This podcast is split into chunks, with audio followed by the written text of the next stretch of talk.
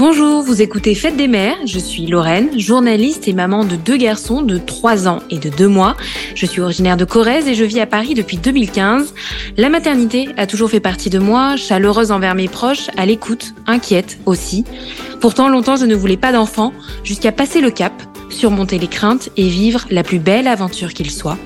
Mais être mère, être père, c'est un peu comme une sauce salade, chacun y met les ingrédients qu'il veut et qu'il peut. Alors vous êtes plutôt huile et vinaigre, vous y ajoutez de la moutarde, des échalotes, c'est peut-être la recette de votre grand-tante. Fête des mères, c'est le podcast qui questionne en long, en large et en travers ce qui fait de nous, de près ou de loin, des mères. Aujourd'hui, je reçois Lucie, mère de deux enfants et belle-maman d'une grande fille. Je n'aime pas faire de différence au sein des fratries selon les papas, les mamans et les autres histoires. Les frères et sœurs restent frères et sœurs, pas de demi-mesure. Connaître la belle maternité avant la maternité, ça change quoi dans sa vie de maman? Lucie nous livre son témoignage sans filtre et avec beaucoup de philosophie. Belle écoute à tous. Bonjour Lucie. Bonjour Lorraine. Je suis ravie de te recevoir dans le podcast Fête des mères. On va parler de maternité, de parentalité et de belle maternité. J'ai d'abord une question pour toi Lucie. C'est quoi être mère? Euh, C'est quoi être mère? Pour moi et dans mon histoire, je dirais que c'est euh, une sorte de va-et-vient dans mon corps et hors de mon corps. Euh, euh, le fait d'être mère m'a vraiment reconnecté à mon corps. tu vois, j'étais quelqu'un qui était, je pense, très dans la tête, très dans le mental et assez coupé de ses sensations et de, de ce que ça voulait dire, en tout cas pour moi, que d'avoir un corps. Euh, et le fait de donner la vie m'a complètement reconnecté à ça. Et c'est la première chose qui me vient parce que c'est vraiment la manière dont je l'ai vécu avant même mon, mon, premier accouchement. Je l'ai ressenti en fait, tu vois, dans, dans mes tripes et hors de mon corps parce que euh, il y a tellement de moments où en fait on n'est plus à l'intérieur enfin moi en tout cas c'est la manière dont je perçois les choses. Je suis plus à l'intérieur de moi. Je suis euh, je fusionne quelque part avec euh, avec mon enfant alors tout petit bien sûr quand il vient juste de naître tu sais j'ai toujours cette impression de pas avoir ou plus avoir de limites physiques. Mais même après quand ils grandissent quand on est inquiet quand ils sont malades quand on pense à eux il y a, voilà, donc pour moi, ce serait un, un espèce, tu vois, de va-et-vient dedans, dehors, constamment de mon corps et, euh, et dans la relation, euh, dans la relation à l'autre. Est-ce que tu pourrais apparenter ça à une perte de maîtrise finalement, la maternité, de contrôle, de ne plus contrôler euh, euh toi, ton, ton corps, ton être? Ce petit être aussi que tu dois t'occuper? Est-ce que c'est un peu ça? Alors, je pense qu'il y a effectivement beaucoup de lâcher prise euh, nécessaire. Euh, je pense que tu vois, j'avais beaucoup d'idées reçues, d'idées toutes faites. De, il faut faire ça, il faut pas faire ça. Ça c'est bien, ça c'est mal. Euh, ce qui est certain, c'est que euh, la maternité t'apprend qu'il n'y a pas de bien et de mal et que tu fais avec ce qui est et avec ce que tu peux et avec euh, l'être qui est avec toi. Euh, et ça, c'est vraiment, euh, oui, quelque part une perte de maîtrise, mais surtout l'acceptation de ce qui est. Moi, je le vois plutôt sous forme vraiment positive. Euh, et l'acceptation que chaque enfant est complètement différent et que ce qui fonctionnait avec l'un ne fonctionne plus du tout avec l'autre et là aussi, ça te demande sans cesse de revoir tous tes repères, euh, tu vois, de questionner tout le temps. Et euh, euh, je trouve que ça, ça te fait vraiment grandir euh, à l'endroit où, où tu... Euh, ouais, t'es, t'es, t'es, enfin, moi, j'ai l'impression d'être dans un apprentissage, dans un cycle d'apprentissage continu. L'apprentissage, il a peut-être aussi euh, débuté avant la maternité, puisque tu as connu la belle maternité avant d'être mère. C'est quoi être belle-mère, Lucie? Alors, euh, déjà, ce terme de belle-mère, je sais pas pourquoi, mais moi, je l'aime pas tellement. Euh, je l'aime pas tellement, mais je je saurais pas. Euh, je saurais pas te dire. Effectivement, euh, moi, j'ai connu quand j'ai connu mon mon chéri, euh, il avait une petite fille qui avait un petit peu plus de deux ans, qui s'appelle Louisa. Euh, et donc, euh, effectivement, quand on s'est mis ensemble et et ben on n'était pas deux, on était on était trois, en tout cas euh, de temps en temps, régulièrement. Et c'est assez marrant parce que moi, tu tu sais, dans ces idées reçues, je m'étais toujours dit pas d'enfant avant, avant 30 ans, euh, j'ai euh, des choses à faire professionnellement, etc. Et c'était pas quelque chose, la maternité n'était pas du tout quelque chose qui m'attirait. Je trouvais que c'est très bien les enfants chez les autres, mais j'ai jamais été, euh, tu vois, proche des, enfants de mes copines ou à, à materner. J'avais pas ce truc naturel que, certaines femmes ont. Moi, je l'avais pas. Et et en fait, avec Loulou et le fait qu'elle soit là avec nous, euh, m'a ouvert vraiment le cœur et euh, et le champ des possibles. Et d'ailleurs, euh, j'étais enceinte. Euh, on a choisi d'avoir euh, Milad, donc d'avoir un enfant, neuf mois après ma rencontre avec Loulou. Donc tu vois, c'est extrêmement proche. Euh, mais parce qu'en fait, elle m'a, elle m'a, tout, elle a tout ouvert pour moi. Et après, euh, c'est quoi le, le, la belle maternité? Euh, c'est marrant parce que tu vois, Loulou, elle dit toujours euh, qu'elle a deux mamans. Moi, je lui ai jamais euh, demandé euh, de m'appeler maman. Je lui ai jamais parlé dans ces termes-là. J'ai jamais dit tu as deux mamans parce qu'elle a sa maman. mais en fait, c'est elle qui a qui, qui, a toujours nommé les choses comme ça. et et je trouve que c'est vraiment beau. Alors, bon, moi, je l'ai connue, elle était vraiment toute petite. Et quand euh, tu euh, connais un enfant aussi petit, forcément, ton rôle, il est aussi euh, euh bah, de l'élever, de prendre soin lui comme comme ton enfant. Je pense que c'est peut-être, et, encore, je, je n'en ai aucune idée puisque je n'ai pas vécu la chose, mais c'est peut-être un peu différent si tu rencontres euh, des enfants qui ont qui sont adolescents ou qui sont jeunes adultes. Euh, mais euh, voilà, pour moi, Loulou, elle a toujours en fait été comme ma fille. Euh, je dis toujours, j'ai trois enfants. je fais, voilà, c'est, il n'y a pas de différence pour moi dans la relation entre les trois. Je suis un peu d'accord avec toi sur le terme belle-mère, sur le terme, aussi demi-frère, demi-sœur.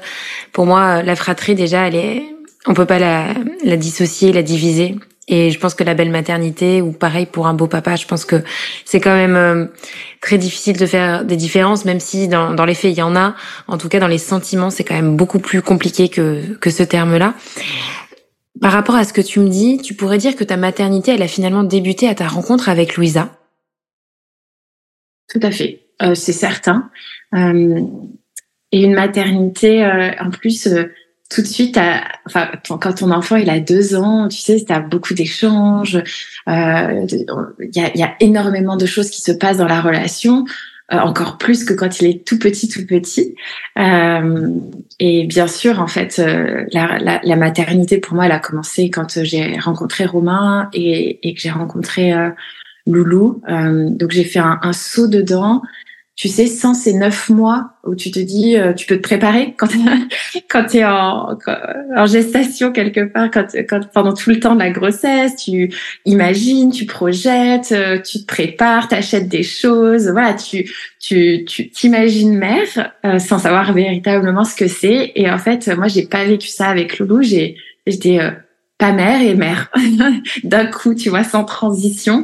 Euh, donc forcément, c'est au début, euh, moi, ça m'a posé beaucoup de questions. J'étais pas forcément à l'aise tout le temps. C'est c'est euh, ouais, c'est c'est pas facile au début. Euh, et à la fois, j'ai trouvé que c'était très naturel et, et et extrêmement fluide. Je pense qu'on a été très chanceux. En tout cas, la relation, elle a été tout de suite exceptionnelle. Et la paternité de ton compagnon, tu tu étais au courant dès le départ? Ça a jamais posé de problème? Ça t'a jamais freiné ou questionné? Euh, tout à fait. Euh, j'étais euh, au courant puisque Romain et moi on travaillait ensemble déjà depuis, on se connaissait euh, depuis un certain temps. Donc je savais qu'il était papa. je, oui, oui, je, je, si tu veux les, les, sentiments quand tu sais que, enfin, en tout cas, moi, je, quand j'ai rencontré Romain, pour moi c'était une évidence. C'était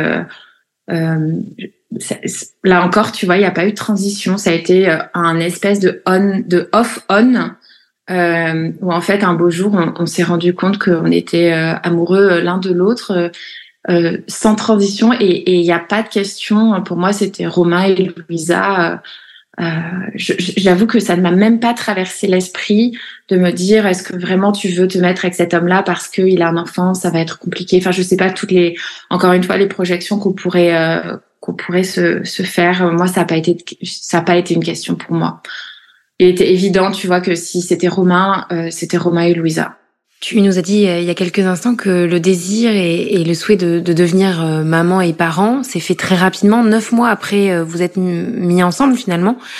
et comment s'est fait ce cheminement en neuf mois c'est comme on peut le dire, hein, c'est c'est un peu rapide, neuf mois, C'est extrêmement rapide, oui, oui, oui, c'est c'est sûr. Tu vois, c'est une, première grossesse, neuf mois, hop.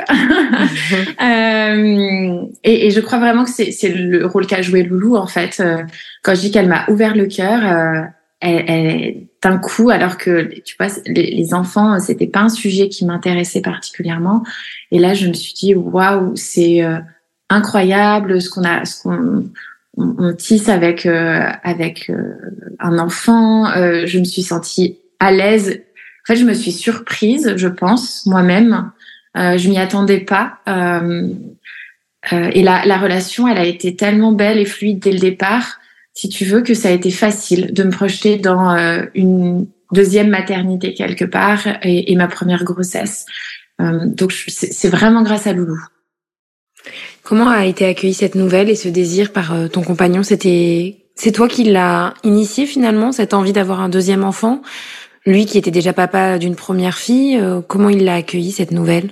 Écoute, euh, je sais pas te dire si c'est moi qui en qui, qui en ai parlé. Je crois même pas. Tu vois, euh, on a. Je, je pense que c'était un désir qu'on avait vraiment tous les deux.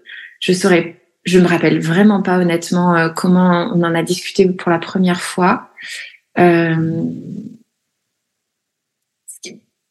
Euh, ce qui est certain, je crois que tu sais, euh, les, les, relations euh, que tu as bâtissent quelque part euh, la, euh, la, la,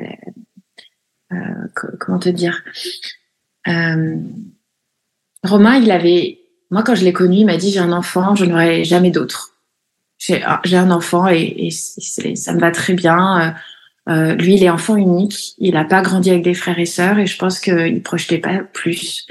Et quand on s'est mis ensemble, il était évident que notre que dans notre couple, on avait aussi envie d'avoir des enfants à l'endroit de notre couple euh, euh avec Loulou, euh, mais aussi tous les deux, enfin tous les deux à, l'endroit du couple. Et donc euh, c'est venu très naturellement. Mais je crois pas que je sais pas si c'est moi qui ai demandé. Je crois pas. Je crois que c'était vraiment, euh, tu sais, euh, quand, quand, tu fais les, des plans, on s'est dit on va vivre ensemble. On a pareil, on a vécu ensemble très vite. Euh, on a eu cette, cette premier, ce premier désir d'enfant et, pareil pour le deuxième. je crois que c'était c'était naturel, par, enfin exactement de la même manière. On s'est dit que c'était le moment d'avoir le troisième et de, de finir de compléter la la fratrie. Et comment s'est passée ta grossesse, ta première grossesse, l'arrivée de ta deuxième fille, si on peut le dire Comment ça s'est passé tout ça euh... Alors, à la fois la grossesse s'est très bien passée parce que j'ai eu une grossesse extrêmement facile, euh, euh, sans, sans, sans maladie, sans inconfort, sans aucune perturbation. Euh, et à la fois, j'ai accouché le 30 avril 2020, donc pendant le premier confinement, pendant le Covid. Et, euh, et c'est un, souvenir qui est assez traumatique pour moi. Euh, donc là où la grossesse s'est très bien passée, la fin a été assez compliquée puisque moi on m'a annoncé deux semaines avant l'accouchement au téléphone que j'allais accoucher toute seule, que Romain pourrait pas être présent. donc pour ton premier accouchement et ton premier enfant, je sais qu'il y a beaucoup de femmes qui l'ont vécu, mais c'est assez terrible. Euh, au téléphone, je me suis entendu dire que c'était pas très grave, que finalement euh, on allait euh, pouvoir filmer l'accouchement. Donc là, tu vraiment tu te demandes qu'est-ce qu'ils vont filmer et, euh, et, et comment est-ce qu'on peut être à ce point en manque d'empathie et, et où est la place de l'humanité, mais, mais mais surtout quelle est la place du père. Euh, quand on a accepté que les pères soient pas là à la maternité, qu'ils soient pas là pendant les accouchements, ne soient pas là pour les échos pour voir leur enfant. moi, ça m'a bouleversée. Vraiment, ça m'a ça m'a complètement euh, mis à la fois dans une colère, une tristesse et il y a un avant-après euh, cet accouchement de, de Mila. Et pourquoi? Tu as pris conscience justement de oui. des manquements de la société envers la parentalité et, et notamment envers les, les, les, pères? Ça, et tu vois, de manière encore plus large que ça, euh, Mila, ça a été un point de bascule pour la première fois de, de ma vie, je pense, je me suis vraiment demandé, mais dans quel monde j'ai envie de vivre? Quel est le monde que j'ai envie de bâtir pour mes enfants, qu'est-ce que j'ai envie de leur laisser, qu'est-ce que je veux faire avec eux, comment je m'engage? Euh, et au-delà, tu vois, du, du, rôle de la mère ou du père, moi, c'était vraiment euh, quel, quel, est, quel est mon pouvoir d'action sociétalement? Euh, et moi, j'ai basculé vraiment euh, euh, dans la prise de conscience écologique à ce moment-là. tu vois, et, et l'écologie, pour moi, c'est à la fois l'écologie interne, intérieure, la, le prendre soin de soi pour prendre soin des autres et prendre soin du vivant, de la planète. Euh, et il y a voilà, je, je, suis plus la même personne. Mon engagement n'est pas le même. Euh, euh tu vois, on a créé le podcast euh, Tipping Point euh, juste après la naissance de Mila. on, on, a, j'ai même professionnellement, si tu veux, j'ai pivoté avec avec cette première maternité parce que je me suis vraiment posé la question de ce à quoi je contribuais. Ce n'est pas que euh, la maternité et la naissance de Mila, finalement, c'est aussi le contexte qui t'a amené à ce chamboulement Ou tu penses que dans un contexte, on va dire, euh, hors Covid, hors pandémie, le, les changements et la prise de conscience, elle se seraient quand même fait C'est une bonne question. Je, je, pense que ça se serait quand même fait. Je pense que que, que t'es pas la même personne en fait avant d'avoir un enfant et après avoir un enfant. Euh, et vraiment quand tu le portes toi-même, hein, euh, je sais pas moi, ça m'a complètement reconnecté à la vie. Et je pense que ça a été amplifié euh, par la pandémie. Et donc, ça a donné, la pandémie a donné de l'intensité à mon action, à mon engagement et de la vitesse. Mais je crois que ça se serait fait quand même. Comment euh, Louisa a accueilli euh, sa petite sœur? Oh, Magnifiquement bien. hmm. Loulou, elle, elle a les deux, Louisa et Mila, elles ont toujours eu depuis le départ une relation extrêmement fusionnelle et elles s'entendent vraiment vraiment très bien. Euh, il y a eu aucune jalousie, j'avais peur de ça, on avait fait très attention euh, et euh, Loulou n'a jamais euh, jamais euh, été jalouse. Elles avaient trois ans d'écart, trois trois ans et demi d'écart et elles ont une relation magnifique, tu vois, au, point où je sais que parce qu'aujourd'hui on a Loulou une semaine sur deux. quand Loulou s'en va, Mila elle est profondément triste tu vois, ça affecte vraiment chaque semaine euh, sa sœur, la séparation. Et euh, alors, à la naissance, elle était trop petite pour s'en rendre compte, mais, il y a toujours eu cette très très belle euh, complicité, relation. Et tu vois, ce qui n'a pas été le cas quand Tom est arrivé au mois de mai dernier, euh, Mila est, est a, a, très très mal vécu l'arrivée de son petit frère. Donc, je peux te dire que je, je vois la différence entre euh, entre les entre les deux venus de, de mes deux, deux derniers enfants. Mm. Et Louisa, elle, l'arrivée du petit frère, parce qu'en plus c'est un sexe différent, peut-être aussi que le lien, la relation est aussi différente. Comment ça s'est passé pour elle? Non, elle est pareille. Elle est vraiment au petit soin. Elle était extrêmement contente. Alors, elle nous a beaucoup répété qu'elle aurait préféré une petite sœur, mais c'est bien de le, de le, nommer, de le dire. Euh, mais pareil, ça s'est très très bien passé. Et euh, en fait, même pendant la grossesse, Loulou, elle a toujours été extrêmement attentive à, à bébé, à comment est-ce que j'allais. Euh, c'est incroyable. Elle a, elle a ce lien aux autres facile et un, un lien d'amour à ses frères et sœurs euh, qui est juste exceptionnel. Et comment ça se passe maintenant entre Mila euh, et Tom? Alors maintenant, euh, ça, se passe très bien et en fait, ça s'est toujours bien passé. Euh, c'est plus avec nous qu'elle a été le premier mois et demi extrêmement difficile parce qu'elle a, elle a manifesté qu'elle était très très en colère, qu'elle avait peur qu'on l'aime moins et que je, je, pense que le sa place en fait dans la fratrie euh, à, bouger et, et qu'elle a, elle a eu le sentiment de perdre sa place. Une semaine sur deux, c'était soit la plus grande, soit la plus petite euh, avec Louisa. Et là, euh, elle devenait euh, ni la plus grande ni la plus petite. Et donc, je pense qu'il y avait quelque chose de l'ordre de mais je suis qui, quelle est ma place? on m'a pris ma maman. Elle, elle a beaucoup souffert aussi de euh, des quelques jours que j'ai passés à la maternité euh, quand euh, quand j'étais juste après l'accouchement avec Tom, elle m'a beaucoup répété tu m'as manqué, je veux pas que tu retournes à la maternité. Elle avait peur de ça et donc si tu veux, elle nous a fait des des colères et des crises de de ouais, de, de colère non-stop pendant à peu près un mois et demi. Euh, et après, euh, du jour au lendemain, c'était bon, c'était fini. Et aujourd'hui, elle l'exprime par moments avec des mots, mais on n'est plus du tout dans ces accès de colère euh, extrêmes. Et ces excès de, de colère, comment vous avez fait pour les gérer? Beaucoup de communication, j'imagine? Est-ce que vous avez mis en place euh, euh des petites choses pour voilà euh, illustrer, imager le changement qui venait d'intervenir dans, dans la famille et dans l'équilibre familial Alors, elle, je voulais le faire. Elle m'a jamais laissé le faire tu vois, elle refusait le dessin parce que euh, je voulais, je, voulais pouvoir dessiner avec elle euh, les liens, etc. Euh, donc ça, elle m'a, tu vois, elle faisait un, petit refus d'obstacle là-dessus. Elle, elle voulait pas regarder. et les trois, trois, quatre premières semaines ont été tellement difficiles. Il y a un, un week-end où en fait, on, on a, j'ai l'impression qu'on n'a pas eu un moment de calme entier. Et puis au bout d'un moment, quand en plus toi tu allaites, t'es fatigué, enfin ça, ça commençait vraiment à être très crispant pour nous. Euh, on a on a emmené tout le monde chez le psy. tu vois, je, on s'est dit ok là il faut que ça sorte, il faut que ce soit nommé. Nous, on, moi je me sentais assez démunie et j'avais l'impression que elle avait besoin d'en d'en parler avec quelqu'un d'extérieur et donc euh, on y allait et on y allait tous les cinq euh, ce jour-là parce qu'on n'avait pas de nounou. Et en fait c'est je pense que c'est ça qui a beaucoup apaisé la situation. Parce que euh, la, la, psy euh, nous a reçus tous les cinq, a discuté avec Louisa, avec Mila énormément, avec nous devant Mila qui a tout entendu. Et ça ça a été transformatif. Vous avez revu cette personne, cette cette psy après ou finalement une seule séance aura suffi à apaiser les, les colères et et les tensions qu'il pouvait y avoir, en tout cas du côté de Mila? Tout à fait. Une seule séance, ça suffit. Ça a été assez radical. Euh, en fait, euh, le meilleur conseil qu'elle nous ait donné, c'est de continuer à tenir notre cadre comme on l'avait toujours fait avant Tom. Parce que euh, moi, je pense que par empathie, parce que je comprenais euh, la frustration, je comprenais qu'elle était hyper triste. Euh, je pense que j'en faisais un peu trop, donc je lui laissais passer plus de choses.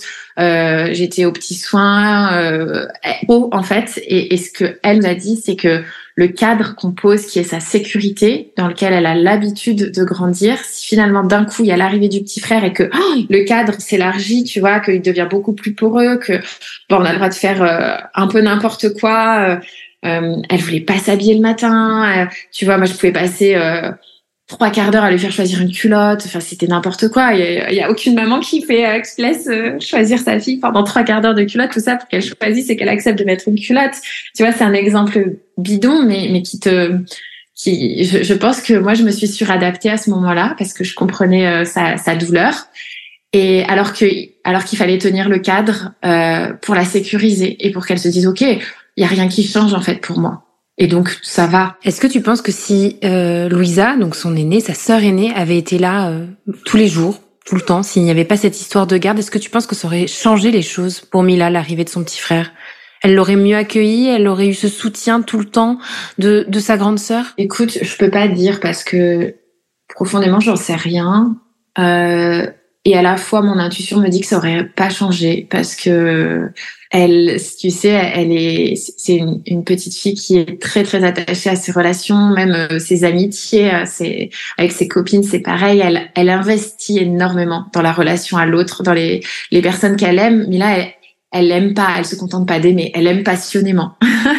tu vois, il y a quelque chose avec beaucoup d'intensité tout le temps. Et, et, donc, je pense que ça l'aurait bouleversée quand, malgré tout.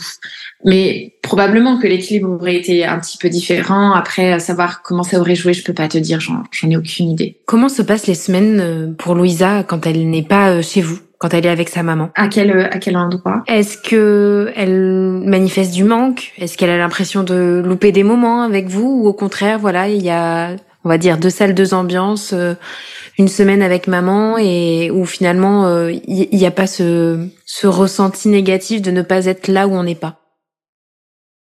Euh, écoute, je pense que Loulou, elle fait des choses très différentes quand elle est avec nous, quand elle est avec sa maman. Euh, elle a deux cadres qui sont assez différents. Je, je, suis certaine que son frère et sa sœur lui manquent quand elle n'est pas avec nous. Elle nous l'a dit plusieurs fois. Et à la fois, euh, elle, elle, elle, aime aussi euh, énormément être avec sa maman, être chez elle. Euh, tu vois, retrouver euh, euh, sa relation aussi d'exclusivité avec avec sa maman, sa grande chambre. Voilà, c'est un contexte qui est qui est différent.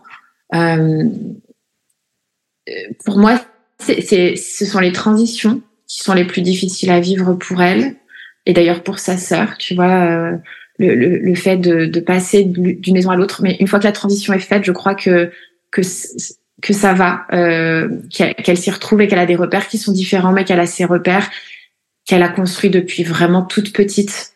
Donc, euh, non, je pense que je pense que c'est une petite fille euh, heureuse des deux côtés. Parlez euh, tout à l'heure au début de, cet épisode de, du terme belle-mère. Est-ce que tu penses qu'il y a un manque de reconnaissance juridique, sociétal envers euh, envers euh, les belles-mères et, et, les beaux-pères Alors juridique, je me je, je, me prononce pas parce que en fait, je, je, connais pas du tout le cadre juridique.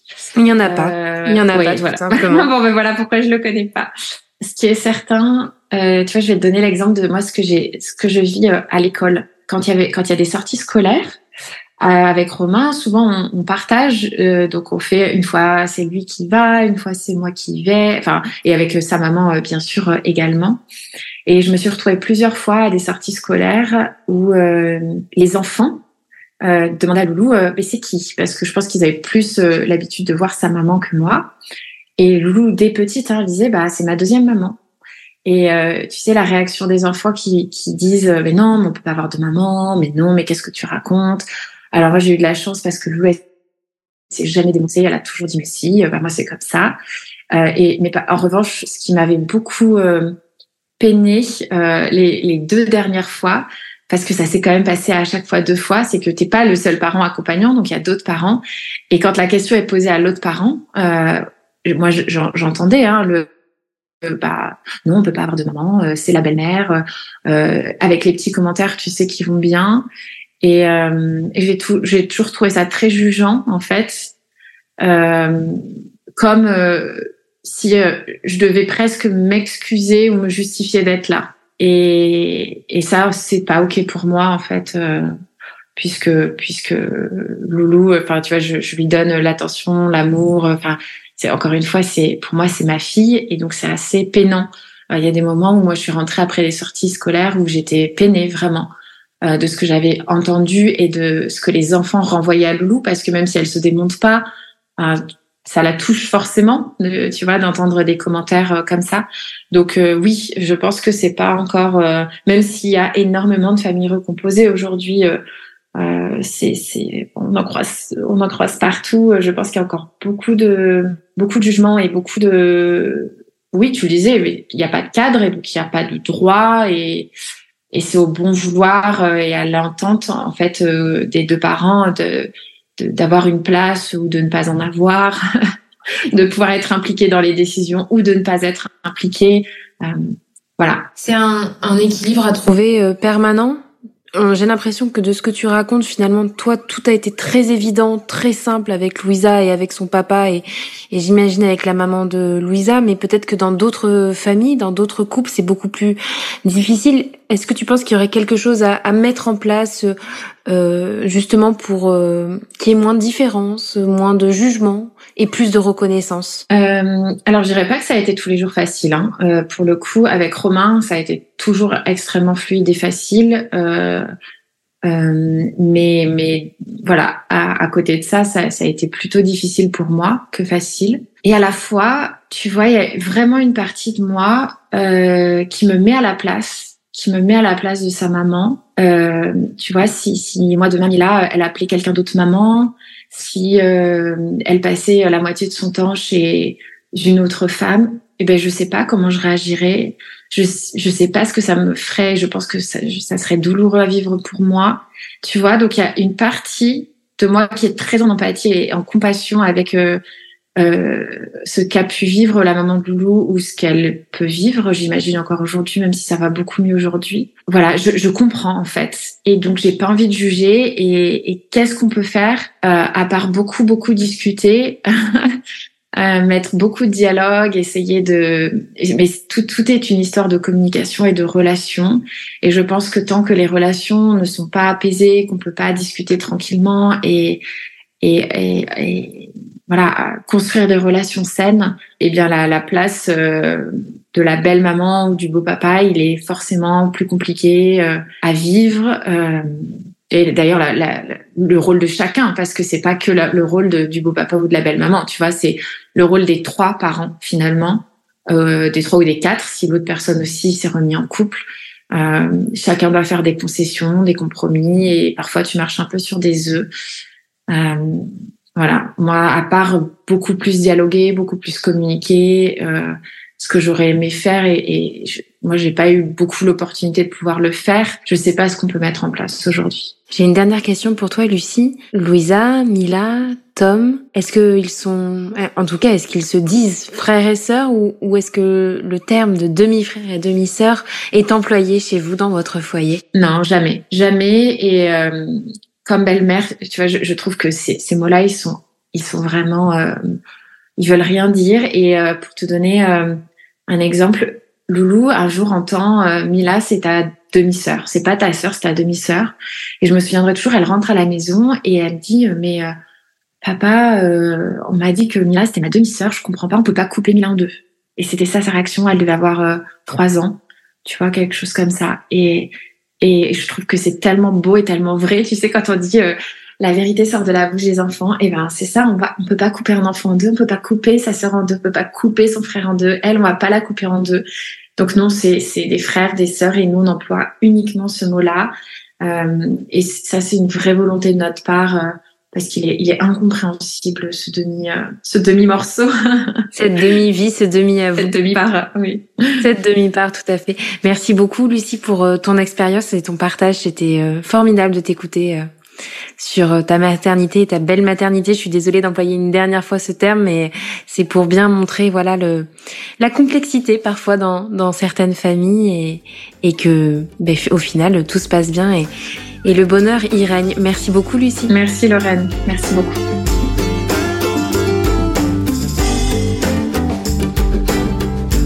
Vous venez d'écouter un épisode de Fête des mères. Ce podcast est un projet personnel financé par mes propres moyens. Alors si ça vous a plu, n'hésitez pas à mettre une note positive. Et si vous voulez me raconter votre histoire ou tout simplement discuter, on se retrouve aussi sur Instagram, Fête des mères, le podcast. À très vite.